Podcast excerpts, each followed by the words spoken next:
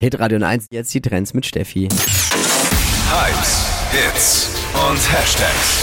Flo Kerschner Show Trend Update. Erfolgreich werden in Instagram, das könnt ihr jetzt mit diesem neuen Filter, der ist nämlich ultra angesagt, aussehen wie eine Disney-Pixar-Figur, zum Beispiel wie in dem Film Ratatouille. Kennt ihr den? Ja, kenn Ah, genau. Super schöner Film. Ja. Und da gibt's eben jetzt so einen Snapchat-Filter, der heißt Cartoon. Und wenn man den äh, drauf macht auf sein Handy, dann sieht man in dem Video oder in dem Bild eben aus wie so ein Cartoon-Charakter animiert und wird So in so eine schön. Figur verwandelt. Wir haben es gerade eben gemacht, Mann. Ja. es Genau. ist wirklich sau witzig.